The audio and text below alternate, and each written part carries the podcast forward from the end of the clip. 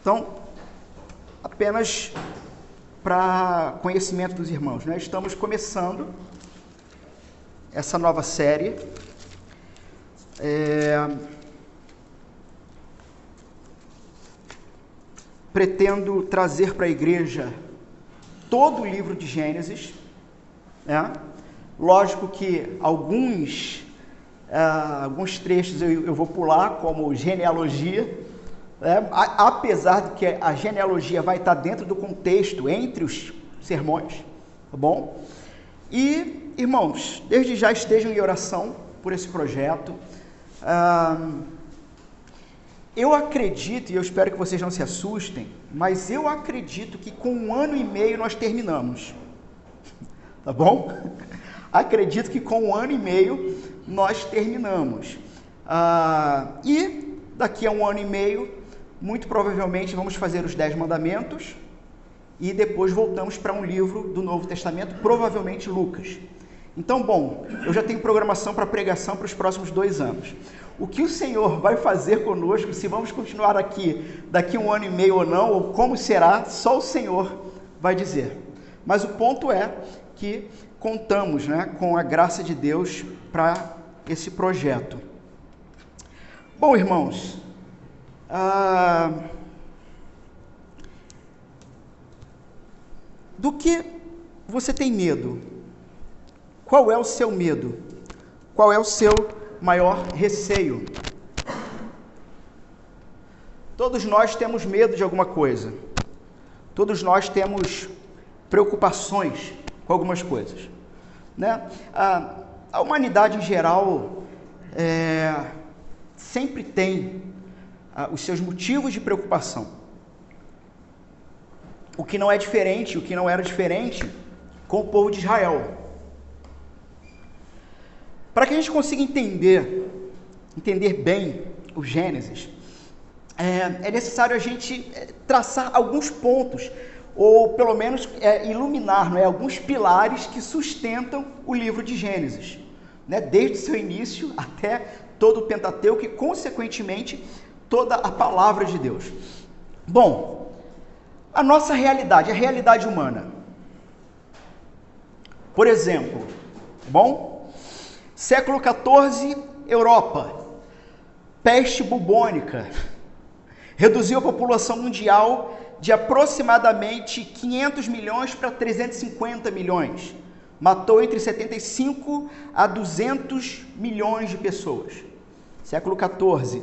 Uh, varíola atormentou a humanidade por mais de 3 mil anos. O próprio faraó egípcio Ramsés II, a rainha Maria II da Inglaterra e o rei é, Luís da França tiveram varíola cólera, gripe espanhola 1918, gripe suína 2009, Covid 2019. 2019 dando seu rastro maior em 2020, né?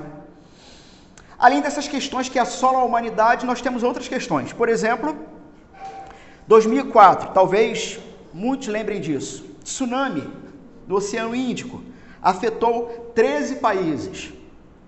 Tufão Nina, em 1975, mais de 230 mil mortos. Inundações na China, em 1931, entre 1 a 4 milhões de mortos. Terremotos, tufões, maremotos, assassinatos em massa, ditadores, duas grandes guerras mundiais. Duas grandes guerras mundiais. Inclusive, a Segunda Grande Guerra foi a pá de cal para o orgulho humano em dizer o seguinte: através do desenvolvimento de conhecimento, nós alcançaremos a paz. Não precisamos de Deus ou de nenhum outro ser que transcenda, porque pelo nosso próprio conhecimento alcançaremos paz. E aí você tem a Segunda Grande Guerra Mundial. Meus irmãos, o ponto é que não era para ser assim. Não era para ser assim. No princípio criou Deus os céus e a terra. A terra, porém, estava sem forma e vazia. Havia trevas sobre a face do abismo, e o Espírito de Deus pairava por sobre as águas. Disse Deus: haja luz, e houve luz. E viu Deus que a luz era boa e fez separação entre a luz e as trevas. Chamou Deus a luz dia e as trevas noite, houve tarde e manhã, o primeiro dia. E disse Deus: haja firmamento no meio das águas e separação entre águas e águas. Fez, pois, Deus o firmamento e separação entre as águas debaixo do firmamento e as águas sobre o firmamento. E assim se fez. E chamou Deus ao firmamento céus. Houve também tarde e manhã, o segundo dia. Disse também Deus: Ajuntem-se as águas debaixo dos céus num só lugar, e apareça a porção seca. E assim se fez. A porção seca chamou Deus terra, e ao ajuntamento das águas, mares. E viu Deus que isso era bom. E disse: Produz a terra relva, ervas que deem semente e árvores frutíferas que deem frutos, segundo a sua espécie, cuja semente esteja nele sobre a terra. E assim se fez. A terra, pois, produziu relva, ervas que davam semente segundo a sua espécie, e árvores que davam fruto, cuja semente estava nele, conforme a sua espécie. E viu Deus que isso era bom. Houve tarde e manhã, terceiro dia. Ah, verso 14: Disse também Deus: Haja luzeiros no firmamento dos céus, para fazerem separação entre o dia e a noite, e sejam eles para sinais, para estações, para dias e anos e sejam para luzeiros no firmamento dos céus, para alumiar a terra. E assim se fez. Fez Deus os dois grandes luzeiros, o maior para governar o dia e o menor para governar a noite. E fez também as estrelas. E os colocou no firmamento dos céus para alumiarem a terra, para governarem o dia e a noite e fazerem separação entre a luz e as trevas. E viu Deus que isso era bom. Houve tarde e manhã, quarto dia. Disse também Deus: povoem-se as águas de enxames de seres viventes, e voem as aves sobre a terra, sob o firmamento dos céus. Criou, pois, Deus os grandes animais marinhos e todos os seres viventes que rastejam, os quais povoavam as águas, segundo a sua espécie, e todas as aves, segundo as suas espécies. E viu Deus que isso era bom. E Deus os abençoou, dizendo: Sede fécondos, multiplicai-vos e enchei as águas dos mares, e na terra se multipliquem as aves. Houve tarde e manhã, quinto dia. Disse também Deus: Produz a terra seres viventes, conforme a sua espécie, animais domésticos, répteis e animais selváticos, segundo a sua espécie. E assim se fez, e fez Deus os animais selváticos, segundo a sua espécie, e os animais domésticos, conforme a sua espécie, e todos os répteis da terra, conforme a sua espécie. E viu Deus que isso era bom. Também disse Deus: façamos o homem, a nossa imagem, conforme a nossa semelhança. Tenha ele domínio sobre os peixes do mar, sobre as aves dos céus, sobre os animais domésticos, sobre uh, toda a terra e sobre todos os répteis que rastejam sobre a terra. Criou Deus, pois, o homem, a sua imagem, a imagem de Deus o criou. Homem e mulher os criou. E Deus os abençoou e lhes disse: Senhor, é, perdão, e lhes disse: Sede fécondos, multiplicai-vos, enchei a terra e sujeitai-a, dominai-a sobre os peixes do mar, sobre as aves dos céus e sobre todos os animais que rastejam pela terra. E disse Deus ainda: Eis que vos tenho dado todas as ervas que dão semente e se acham na superfície de toda a terra, e todas as árvores em que há fruto que dêem semente. Isso vos será para mantimento e todos os animais da terra, e todas as aves dos céus, e todos os répteis da terra, em que há fôlego de vida, toda a erva verde lhe será para mantimento. E assim se fez. Viu Deus tudo quanto fizera, e eis que era muito bom. Houve tarde e manhã, sexto dia. Assim, pois, foram acabados os céus e a terra e todo o seu exército. E havendo Deus terminado no dia sétimo a sua obra que fizera, descansou nesse dia de toda a sua obra que tinha feito. E abençoou Deus o dia sétimo e santificou, porque nele descansou de toda a obra que, como Criador, fizera. Amém. Amém. Imagino que todos já tenham lido esse texto, né? Já conheçam esse texto. Bom, irmãos, Gênesis, então, ele começa com esse relato. Ah, Deus, ao se revelar, e no início da sua revelação aqui, ele não está preocupado com questões científicas. Então não vamos entrar no ponto, são sete dias de 24 horas, são sete eras, mas como que foi tudo isso?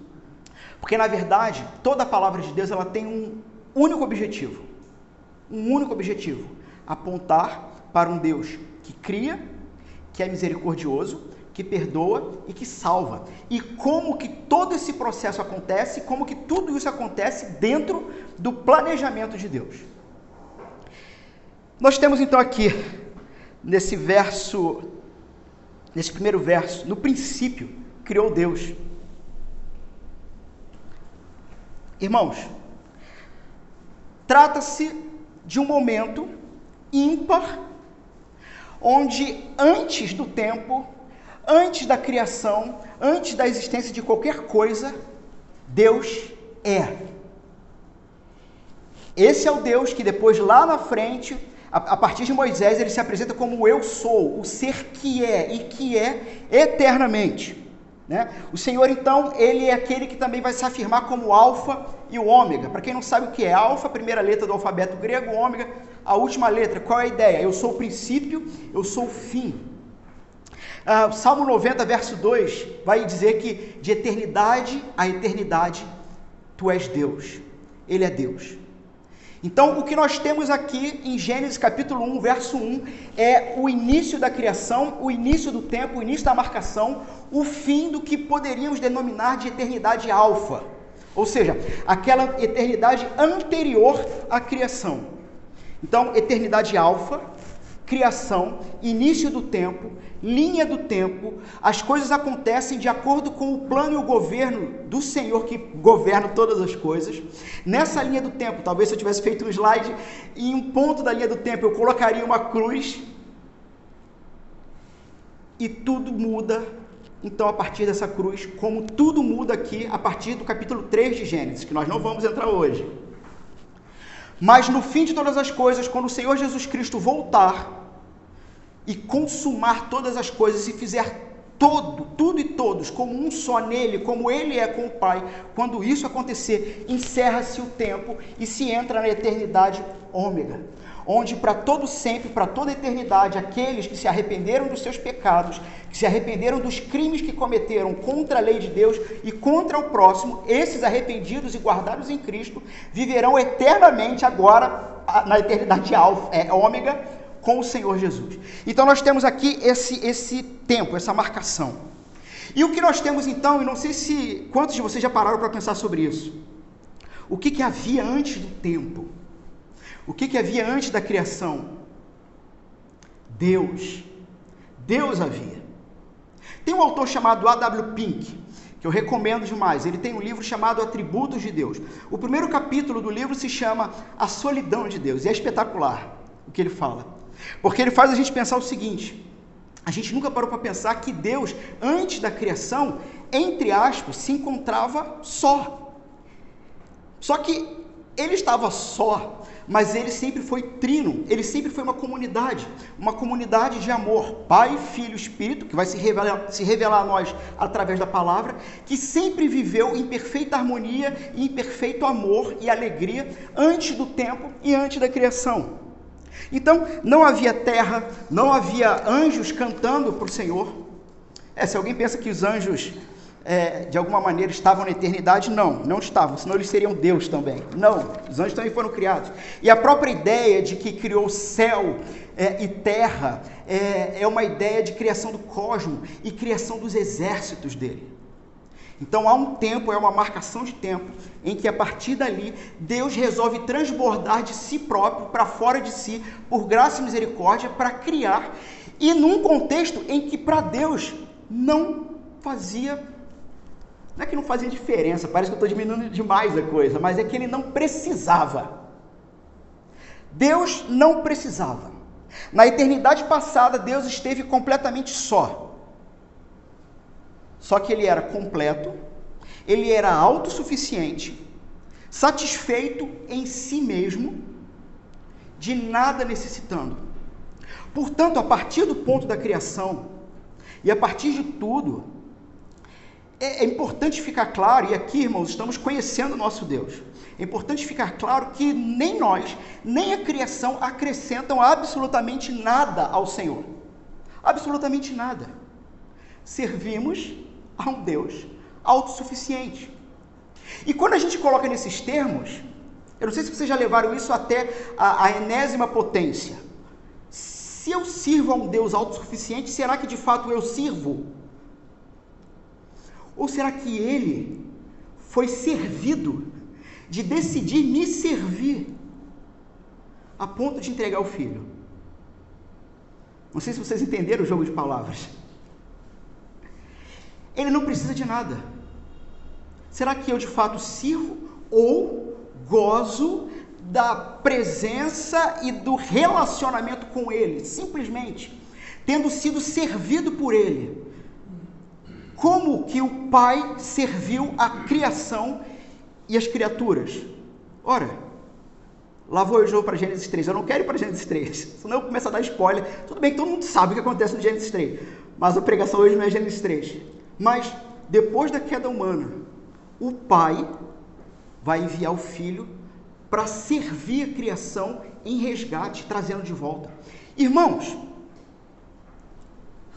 tem tanta coisa para afirmar aqui que eu não sei, eu estou com medo nem da gente ter tempo para tudo. Mas talvez uma frase consiga definir isso que eu estou falando. Graça.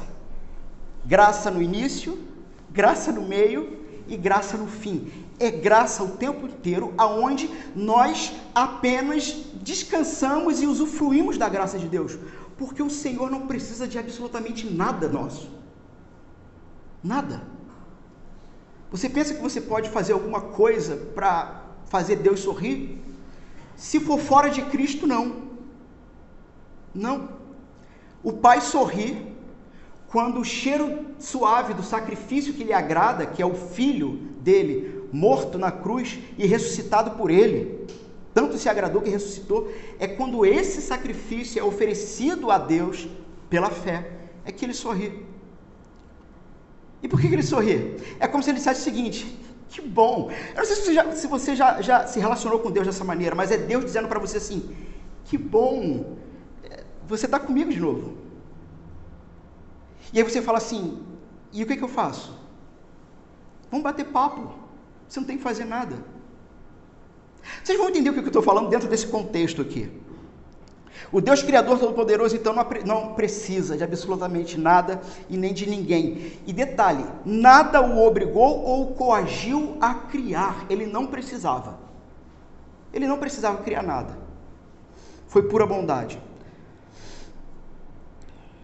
A gente talvez pense: o que o moveu a predestinar seus eleitos para o louvor da glória de sua graça? Efésios 1,5 responde: em amor nos predestinou para sermos adotados como filhos por meio de Jesus Cristo, conforme o bom propósito da sua vontade. Então, o que fez Deus fazer todas essas coisas? O bom propósito, o beneplácito da sua vontade, a sua própria bondade. Eu já falei isso aqui em outros momentos, né? Que o Deus que a gente serve ele é tão bom, mas ele é tão bom que se tivesse um Deus melhor, ele avisava para gente. Ele ia dizer, olha, tem outro que é melhor, porque ele é muito bom. Mas não tem outro melhor. Ele é único. Ele faz o que ele quiser, da maneira que ele quiser. Agora, a gente também não pode esquecer uma coisa: Deus não faz tolices. Deus não faz tolices. Sabe aquelas perguntas que a gente sempre. Ah, Deus pode fazer todas as coisas? Não. Deus não pode ir contra a sua própria santidade. Ele não pode pecar. Ele não pode mentir. Deus não é homem para que minta e ele não volta atrás na sua palavra. Então eu sei que parece estranho, é, Deus não pode todas as coisas? Não. Deus pode criar uma pedra maior do que ele mesmo, a ponto de que ele não consiga carregar? A melhor resposta para isso, Deus não faz idiotice. Deus não faz bola quadrada, por exemplo. Né? Deus não vai perder o tempo dele tentando arquitetar uma bola quadrada, porque isso não existe, isso é idiotice. No entanto, ele é perfeitamente poderoso para dentro de um sistema lógico dele mesmo e que ele mesmo criou com todas as leis a, a, a, que regem a criação dele, de intervir e fazer como ele quiser. E esse é o ponto. Deus decidiu criar. Irmãos, esse texto aqui, eu observei duas perspectivas nesse texto. E hoje eu vou apresentar uma perspectiva. Então, os irmãos já sabem que semana que vem nós vamos ver a segunda perspectiva desse texto. Ah, ah, bom, para que vocês saibam, né, que duas perspectivas seriam essas? essas? A primeira, que é de hoje, é que Deus é o Senhor e Rei do universo. Tá? E a segunda perspectiva que nós vamos ver nesse texto no próximo domingo é o Éden como o primeiro templo. Tá bom? Então, Deus é o Senhor e Rei do universo. Pelo seu poder, pelo poder da sua palavra, ele cria a terra e cria o seu rei. E aí, como eu disse, a gente tem que fincar algumas questões iniciais para entendermos isso aqui. Né? Inclusive, aqui vai uma dica para você ler qualquer livro da Bíblia, tá bom? É sempre bom a gente, por exemplo, se alguém quiser indicação aí de a introdução ao Antigo Testamento ou Novo Testamento, a gente pode é, dar indicações. Porque é sempre bom nós termos algumas coisas em mente quando formos ler qualquer livro da, da Bíblia. Por exemplo, quem foi o autor? Ah, qual foi o contexto que ele escreveu aquilo? Para quem ele escreveu? Ou seja, quem era o leitor original? Por exemplo, vocês sabiam que, de uma certa maneira, ah, Gênesis não foi escrito para você. Você sabe disso? Assim como Paulo, quando escreve a carta para os romanos, a não ser que tenha algum romano aqui, mas não é para você. No sentido de que o leitor original vive num contexto aonde quem está escrevendo vai falar sobre aquele contexto. Ou seja, se isso está claro para mim, como é que eu faço para entender o texto? Eu não tenho que, que ler o texto e aplicar na minha vida. Eu tenho que ler o texto, entender como que o texto se aplicou lá no leitor original, lá no contexto dele, e a palavra de Deus se torna a palavra de Deus eterna, inerrante, que não muda, quando você entendeu o que Deus falou e transformou naquele contexto, e aquela mesma palavra que transformou naquele contexto vai transformar nesse contexto. Mas é a mesma palavra. Entende? E nisso tudo, por exemplo, você sempre tem que olhar para um texto e pensar o seguinte: ok, o Senhor está sempre resolvendo um problema do ser humano. Sempre. Sempre. Qual o problema que nós temos nesse texto aqui? Dá uma passada de olho rápido enquanto eu bebo mais um pouquinho de água. E tenta descobrir qual o problema que existe nesse texto. Um problema no sentido de que existe algo em que o próprio Deus vai resolver. E o detalhe é esse: sempre é Deus que resolve, nunca é a gente.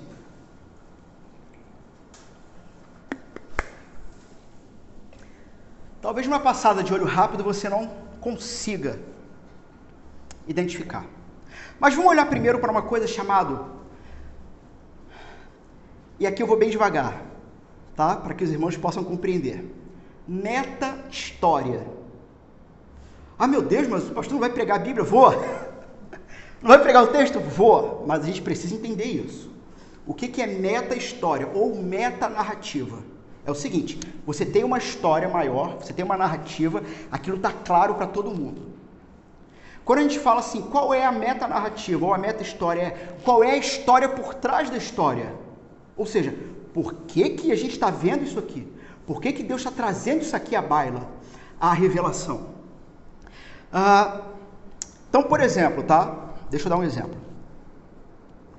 Tem uma passagem em Juízes que diz que Sansão ele matou não sei quantos ah, jagunços lá com a queixada de burro. Já viram isso? De jumento? Já leram isso? Mas como vocês acham que isso foi registrado? Vocês acham que tinha alguém dentro de um barril que ele olhava, o pau quebrando, aí ele abaixava e escrevia? Claro que não. Mas normalmente nós lemos a Bíblia dessa maneira, como se as coisas estivessem acontecendo naquele momento. E não estão. Não estão. A história acontece e um bom, e bota bom tempo depois, vai haver o registro dessa história. E houve um registro dessa história por um motivo. Então, assim, há uma meta-história aqui em Gênesis, por trás de Gênesis. Você pensa, mas como, Alan? Se Gênesis está falando da, do início da criação de todas as coisas. Ok, quem é o autor de Gênesis? Espírito Santo, em primeiro lugar. Moisés em segundo. Correta? Mas veja, mas Alan, por que você está frisando o Espírito Santo? Primeiro, na leitura do nosso texto, o que, que a narrativa revela? Que existe um narrador que é onipresente. Quem está narrando, primeiramente, a história da criação é onipresente, porque ele estava presente antes da criação de qualquer ser humano. Segundo, esse narrador ele é onisciente. Ele sonda as profundezas dos pensamentos de Deus. Ora, quem é esse narrador? Ele, Espírito Santo, ele vai dizer no verso 3: Viu Deus tudo quanto fizer e eis que era bom. Só um ser que pode sondar o ser de Deus podia nos dar essa informação. E esse ser só pode ser Deus. Então, sim, a palavra do Senhor é plena e completamente inspirada pelo Santo Espírito de Deus. Ele é conhecedor das deliberações de Deus. Façamos o homem à nossa imagem. Vocês acham que, ele, que Deus está falando com Moisés? Não. Não. Mas esse que revela, esse primeiro autor que revela o texto, conhece as deliberações. E sim, em segundo lugar, lógico, Moisés é o servo, é o vado escolhido por Deus para essa missão.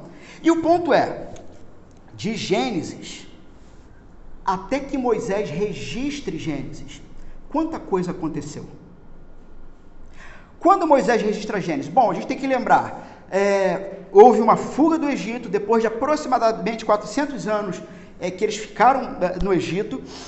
A gente pega o livro de Gênesis, por exemplo, no finalzinho, é, José, com 110 anos é, morto, morrendo, morto, e sendo sepultado num sarcófago. Você tem então um novo faraó, início de Êxodo, várias gerações se passam nesse período de 400 e poucos anos, várias gerações se passam, e eu te pergunto, uh, no que, que eles criam? No que, que o povo de Israel cria? Você consegue dizer? Então foram 400 anos vivendo entre uma miríade, um panteão de divindades. E aí vem Moisés, é, conduzido pelo Senhor, e tira o povo.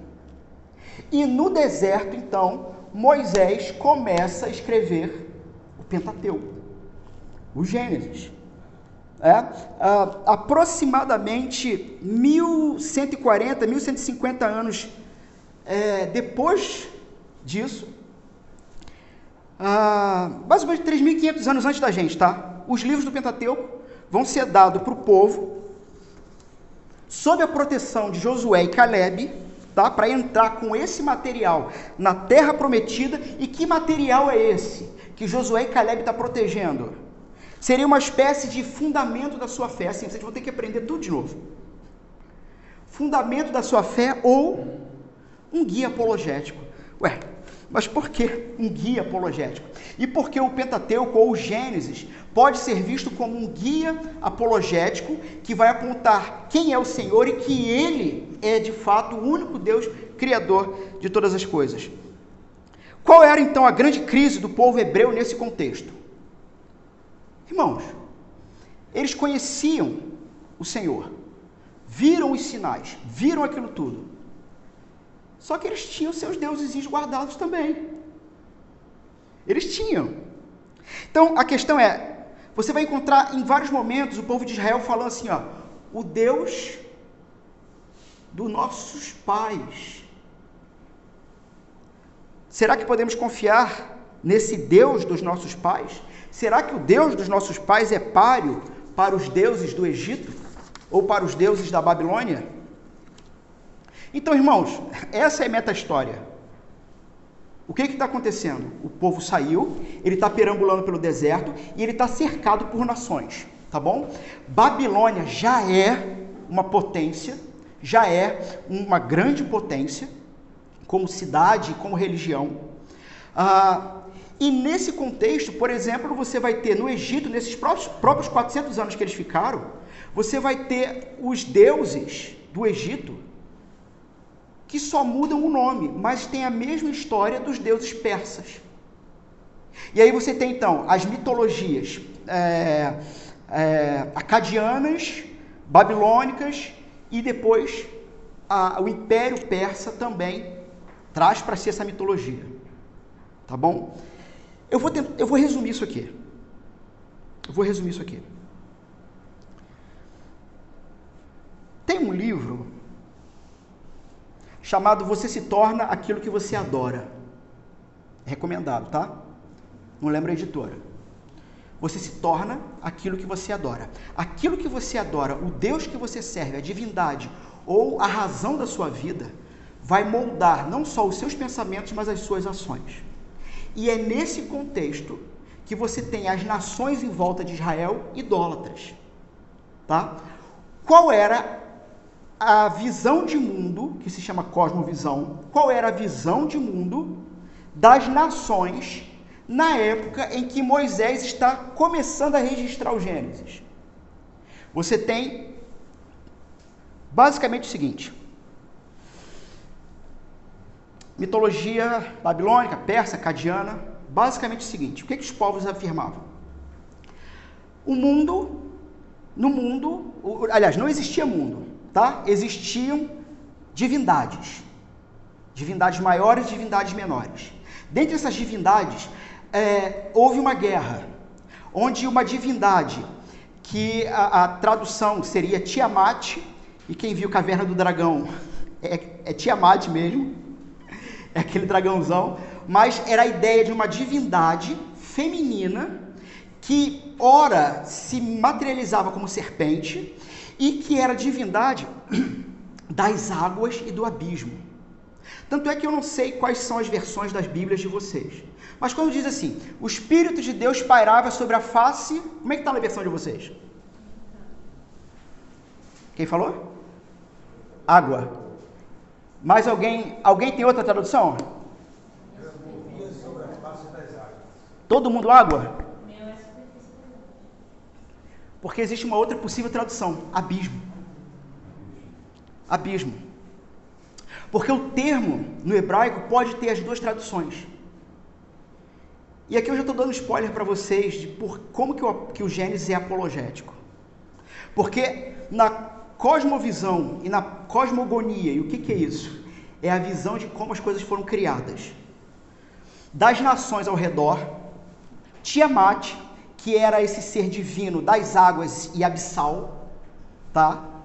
Teve uma guerra em que ninguém conseguia matar Tiamat. E aí um determinado deus chamado Marduk, que na Bíblia vai, vai aparecer como, se não me engano, Mareduk, em outros textos. Marduk, ele vai enfrentar Tiamat, ele vai conseguir prendê-la numa rede, acertar uma flecha no coração da Tiamat, tá?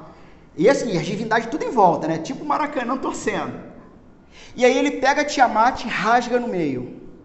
Quando ele rasga ela no meio, parte uma metade, ele faz a redoma do céu, a outra metade ele faz a terra. E no mito, a baba que cai da, da boca da serpente cria Babilônia, fazendo de Babilônia uma cidade gloriosa. Esse é o mito. Tá bom? Esse é o mito. E aí o que aconteceu? Bom, agora temos paz e temos um reino. E nisso você tem o panteão dos deuses maiores e dos deuses menores. Ok? Para os deuses maiores, para todo mundo sobreviver, alguém tinha que trabalhar. Né? Nem na mitologia o, o comunismo deu certo. Alguém tinha que trabalhar para todo mundo sobreviver. O que, que aconteceu? Os deuses menores trabalhavam para que os do trono, ao capitalismo, para que os do trono ficassem dali só comendo enquanto os menores trabalhavam. Só que houve uma greve, né? É, tipo ABC paulista, houve uma greve dos deuses e eles se recusaram. Não, estamos cansados de trabalhar e coisa e tal. O que, que eles fizeram? Eles tiveram uma ideia. Pegaram um deus chamado Ginkgo, Ginkgo, sei lá, uma coisa assim, que era marido da Tiamat. Gente, bom, como está online também, isso é mitologia. Tá bom? Isso não é real. Isso é mitologia persa. Pegaram o marido da Tiamat e falaram assim: precisamos fazer servos menores do que nós para nos servir. Pegam essa divindade, matam ele, do sangue dele eles misturam com lama e criam o homem. E criam o homem. O que que essa mitologia que cercava todo Israel nesse período dava base para as nações pagãs? Por exemplo, a escravidão. Ora, se o rei é o Horus vivo, representante da divindade, e a divindade tem seus escravos e trabalhadores, eu, como representante dele, também tenho.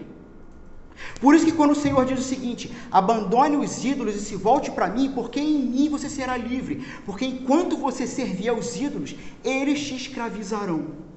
Porque a idolatria dá a base social para a escravidão. Porque se o meu Deus tem escravos, eu posso ter. E por aí vai. E por aí vai. Tá bom? Então, é...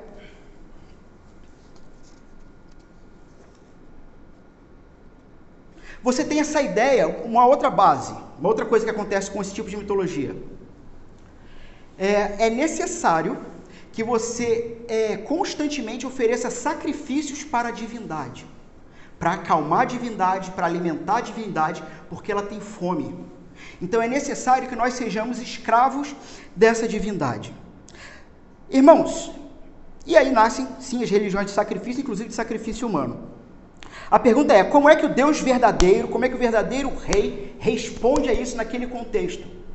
O Senhor já começa a libertar o povo e tem por um intuito em que, se, a gente sabe que isso não aconteceu, mas se o povo de fato rendesse o seu coração à lei do Senhor, à palavra de Deus, o povo seria a luz do Senhor para as nações, onde as nações olhariam para o povo e diriam o seguinte: Eu quero conhecer esse Deus que faz com que vocês sejam felizes, que faz com que vocês sejam justos, que faz com que vocês tenham uma vida abundante, correta. E a partir do conhecimento desse Deus, eu quero abandonar esse outro Deus que me escraviza. Era para isso ter acontecido com Israel mas não aconteceu. Sabemos que os hebreus criam no Deus de seus pais, Abraão, Isaac, Jacó, mas também criam em outras divindades. Você diz, não, mas como assim? Por exemplo, Josué 24, 14 e 15. Josué diz: Agora, pois, temei ao Senhor e servi-o com integridade e com fidelidade. Deitai fora, joga fora todos os deuses aos quais serviram vossos pais, além do Eufrates e no Egito, e serviam ao Senhor. Irmãos, eles estavam entrando, entraram na terra prometida com Josué e ainda tinham os deuses dos pais deles com eles, que eram miniaturas de todas essas divindades que eu estou falando aqui. Só que no Egito tinha outro nome, mas era a mesma divindade, tá? Porém, se vos parecer mal servir ao Senhor, escolhei hoje a quem servais, se aos deuses, a quem serviram vossos pais, ah, e ele finaliza: Eu e minha casa serviremos ao Senhor. Então tome uma decisão. Vocês têm que decidir. Bom, através do Espírito Santo, o Espírito Santo vem até o seu servo Moisés e o inspira. No princípio, criou Deus os céus e a terra. O que, que Moisés está dizendo? Essa frase, só essa frase, já era apoteótica naquela época. Porque assim, não, não teve uma guerra no céu. Tiamat, a divindade do abismo e das águas, o Espírito de Deus dança em cima dela, paira sobre ela. O Espírito de Deus está acima dessa suposta divindade, porque na verdade não é divindade. Ah, sermos escravos para alimentarmos os deuses? Não. O Deus que se revela a Israel é um Deus que não precisa ser alimentado, mas ao contrário, ele planta um jardim. E ele não somente planta um jardim, mas ele cria o ser humano, a sua imagem e semelhança, e ele coloca o ser humano lá, e ele diz para o ser humano o quê? Sirva-se. Percebem que, na verdade, Não somos nós que servimos a Deus? Eu sei que parece meio herético isso. Mas é o Senhor que tem prazer em nos manter. Toda a nossa relação com Deus, a partir dessa realidade, dessa compreensão, é uma resposta de amor. Não é bem um serviço, um trabalho, mas assim, se eu amo ao Senhor, eu obedeço a Sua palavra e vivo de acordo com seu santo propósito. E alguém podia te perguntar: isso é servir a Deus? A resposta de quem conheceu a graça através de Cristo é, é dizer: não, isso é amar. Isso é amor. Não é bem um serviço. Porque se tem alguém trabalhando dia e noite e que não dorme, é o Deus Todo-Poderoso. Que sim, já me adiantando, no sétimo dia ele descansa. E a partir desse descanso, onde todas as coisas foram feitas muito boas, ele nos convida a viver esse sétimo dia eterno com ele. Em prazer de relacionamento com ele. Por quê? Porque ele já fez tudo. E nós? Nós somos chamados para a festa. Nós somos chamados para a festa da criação. Ele plantou um pomar e disse: se farte disso. Sim, vai ter uma árvore que você não pode comer, mas a gente vai ver isso ainda mais para frente. Mas a primeira mensagem é essa: o Senhor Deus tem alegria em se servir em Cristo para nos ter perto dele. Só nessa frase é como se Moisés estivesse dizendo: Nós, seres humanos, não precisamos mais temer divindade alguma. Irmãos, nós não cremos no acaso. Nós não cremos no acaso. Nós não temos medo da vida, porque a nossa vida está segura em Jesus. Sim, já estou me adiantando aqui, mas a nossa vida está segura em Jesus. No princípio, Deus criou. Não foi nenhum Deus pagão. Tudo foi feito de acordo com a vontade e a palavra de Deus. Então, o Senhor Deus é o Criador soberano que governa o destino de tudo. Só que eu perguntei para vocês onde está o problema no texto? Aonde está o conflito no texto? Bom, o conflito da narrativa é gerado no verso 2. E a terra era sem forma e vazia, deserta e inabitável. Trevas cobriam a face do abismo. Terra sem forma e vazia, não dava para ter vida ali, não dava para viver ali. Era impossível viver ali. E mais, trevas cobriam a face do abismo. Perceberam? Água e abismo. Trevas cobriam a face do abismo. Então você tem aqui um ponto de tensão. Deus criou. Mas naquele contexto, diante daquele caos, você tem uma escuridão total, nenhuma espécie de luz, tudo que existe é vazio, é escuro, é sem forma, é abissal, é inabitável. É o caos absoluto. Só que no mesmo verso 2 nós temos um, um lufar de esperança. Porque diante do caos, e veja, esse é o nosso Deus. Sua vida está um caos, porque a minha está. A minha está. Diante do caos, o Espírito, e, e eu não consigo ler isso numa entonação diferente. Diante do caos, o Espírito de Deus pairava ou se movia sobre a face das águas como quem diz o seguinte: eu tenho controle sobre todas as coisas. E vou provar. E vou provar. O Espírito de Deus não faz parte do caos, ele está acima do caos, ele tem controle absoluto e domínio. E aí nós temos uma tensão, uma expectativa. Deus vai falar. Finalmente Deus vai falar. Porque o narrador, que é o espírito, esse ser onisciente, onipresente, ele só está narrando. Mas finalmente, diante do caos, há uma expectativa. E a sua primeira palavra, a primeira, irmãos, a primeira palavra de Deus nas sagradas escrituras confronta as trevas letais. Haja luz. Haja luz. Porque eu vou começar a arrumar o que precisa ser arrumado, porque eu tenho um plano eterno onde eu terei para mim um povo. Um povo que não tem nada a me oferecer, mas eu tenho amor eterno para ser oferecido a eles. Deus subjuga a escuridão mortal. E ele não somente subjuga a escuridão mortal, mas no decorrer do texto nós vamos perceber que ele impõe limites a essa escuridão. Deus viu que a luz era boa e separou a luz das trevas. E na sequência, depois, no verso 6, chega a vez das águas. Num contexto que, na cosmovisão, na visão de mundo do judeu, água sempre foi sinônimo de turbulência, de crise. E agora chega a vez das águas. Disse Deus: haja entre as águas no firmamento que separe as águas. E aí, do 6 ao 9, ele começa a arrumar agora a questão das águas, do firmamento, da separação terra passa a tomar forma, as águas são separadas entre si, o ar fica no meio, oceanos e terra ganham forma.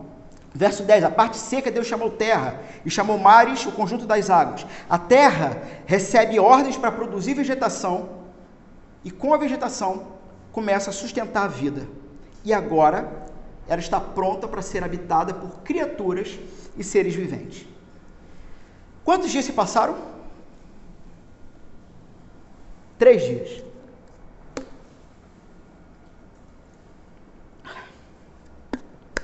Em três dias, Deus fez recuar as forças destruidoras do caos com o poder da sua palavra.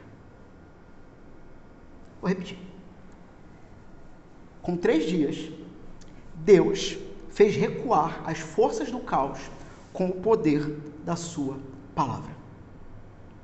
E é interessante, porque quando a gente olha para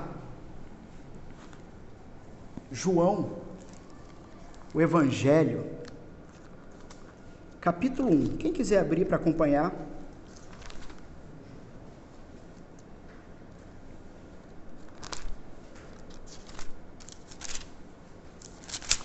João Diferente dos outros evangelistas que vão fazer a genealogia de Cristo né, em, em Adão ou em Abraão, João ele vai mais longe um pouquinho. E ele vai usar a terminologia de Gênesis. No princípio, João fala de um verbo, João fala de um logos, João fala de uma ação, João fala de uma determinada palavra. No princípio era o Verbo. Que princípio é esse? No princípio criou Deus os céus e a terra. O mesmo Deus trino que lá na frente, no sexto dia, vai dizer: façamos a nossa imagem e semelhança. No princípio era o Verbo, o Verbo estava com Deus e ele não somente estava com Deus, ele era Deus. Ele estava no princípio com Deus. Todas as coisas foram feitas por intermédio dele. E disse Deus: O Verbo, haja luz, e as trevas se dissipam. Sem ele, nada do que foi feito se fez. A vida estava nele. E que vida é essa? A vida era a luz dos homens. O primeiro ato poderoso de Deus para organizar o caos e plantar um jardim para uma habitação humana. Primeiro ato, luz. Verso 5: A luz resplandece nas trevas e as trevas não prevalecem contra ela. Senhor Jesus estava no princípio, como a palavra de Deus que age poderosamente. Se vocês contarem em casa, Deus irá dizer dez vezes, e disse. Deus não, o texto. E disse Deus. E disse Deus. Em todo momento, aquele que o verso 14 diz: E o Verbo se fez carne e habitou entre nós, cheio de graça e de verdade. Quem é esse Verbo? E vimos a sua glória, glória como do unigênito do Pai, porque quem vê a Ele, vê ao Pai. Esse que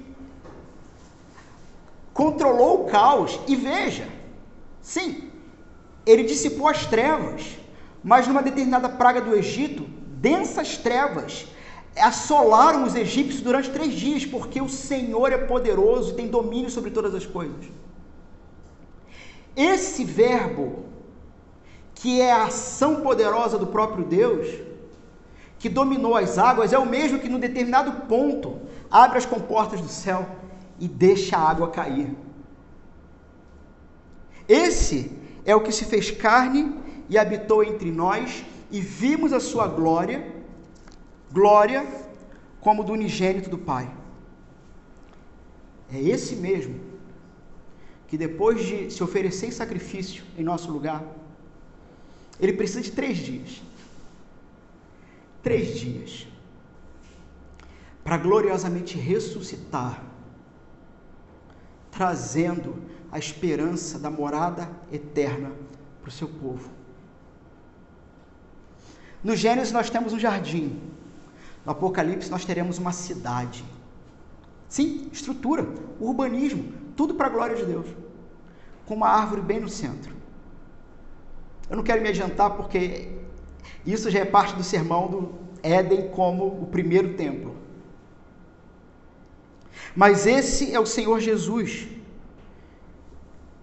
que, pelo que ele fez e pela nossa fé nele, se é que de fato temos fé nele, temos que depositar, olhar para o Gênesis, olhar para a criação, saber que se trata dele e se fazer uma pergunta, afinal de contas.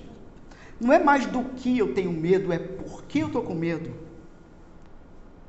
Porque se havia uma intenção autoral nesse capítulo 1 de Gênesis, da parte do Espírito Santo e de Moisés para com o povo de Israel que estava perambulando no deserto, era: o povo tinha medo porque os deuses ao seu redor poderiam batalhar contra o Deus deles. E Gênesis diz o seguinte: tudo que supostamente se apresenta como divindade está debaixo da poderosa mão de Deus, ou seja, não tem o que temer porque o Senhor é o teu Deus. O Senhor é o teu Deus. Você ainda tem medo? Ou você tem medo dele? O verdadeiro amor lança fora todo medo. Se você tem medo dele, é porque você ainda não o conhece como deveria conhecer. Provavelmente você o conhece através da religião, provavelmente você o conhece através de a, a, a, atos religiosos, ou legalismo, ou farisaísmo, ou faça isso para que Deus te abençoe, ou viva de uma determinada maneira, senão Deus vai te mandar para o inferno. Não! O ser humano irá parar eternamente longe de Deus num local chamado inferno, porque ele não ama Deus e porque ele não ama o próximo. É por isso. Ora, então o que eu faço a partir dessa revelação do Senhor, desse Senhor Jesus? Creia. Apenas creia. Apenas creia. E crendo, viva a partir dessa crença. De fato, viva a partir dessa crença. Mesmo que essa crença venha embebida em lágrimas, mas viva a partir dessa crença. No quarto dia, os luzeiros. É interessante, aqui eu caminho para correr para fechar o texto. O quarto diz luzeiros. É interessante vocês perceberem no texto que o autor não usa o termo sol e lua. Por quê? Porque sol e lua eram nomes de divindades. O que o Senhor está dizendo é o seguinte: isso que vocês denotaram com esses nomes e atribuíram divindade, na verdade são pontos de luz que Deus criou e botou no céu para governar o dia e a noite. Você não tem que temer os luzeiros para governarem. O quinto dia, habitantes dos mares e dos céus, peixes e aves. Sexto dias, do, sexto, sexto dia, dois atos de criação: os animais terrestres e os seres humanos, a imagem e semelhança, a coroa da criação. No sétimo dia, Deus descansou.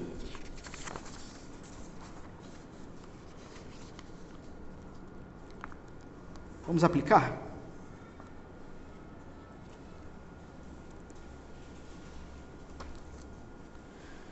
Quando o ser humano se voltou contra Deus e contaminou toda a geração humana e, e toda a criação,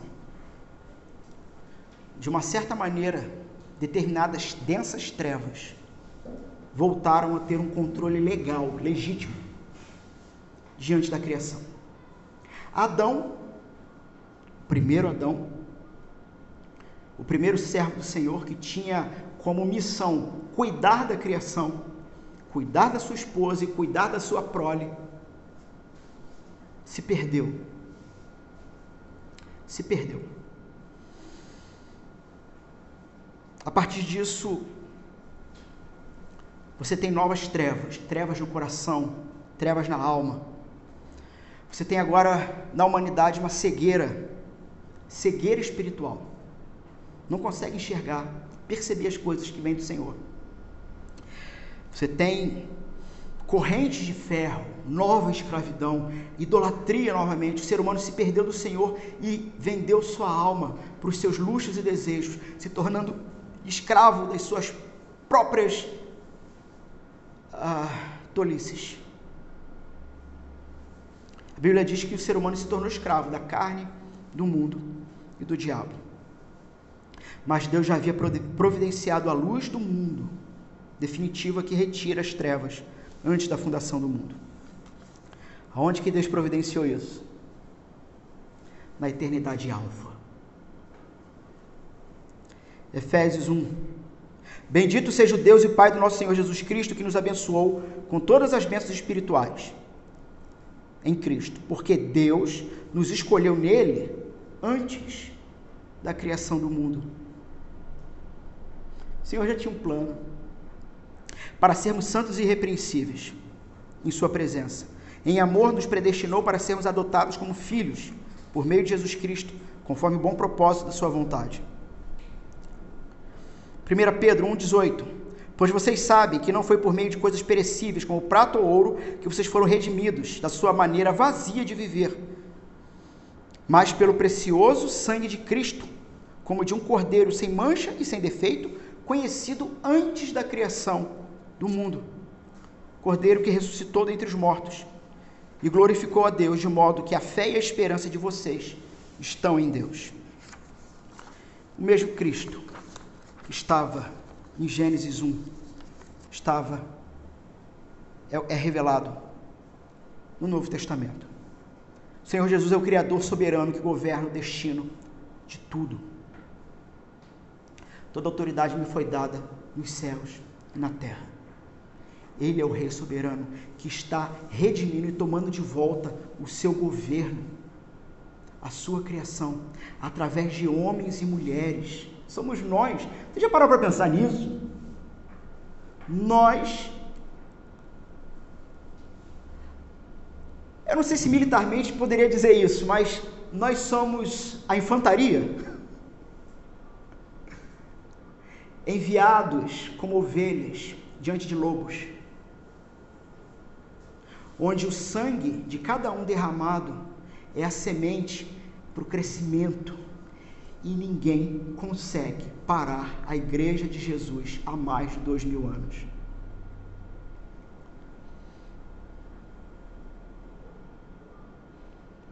Não há mais o que temer.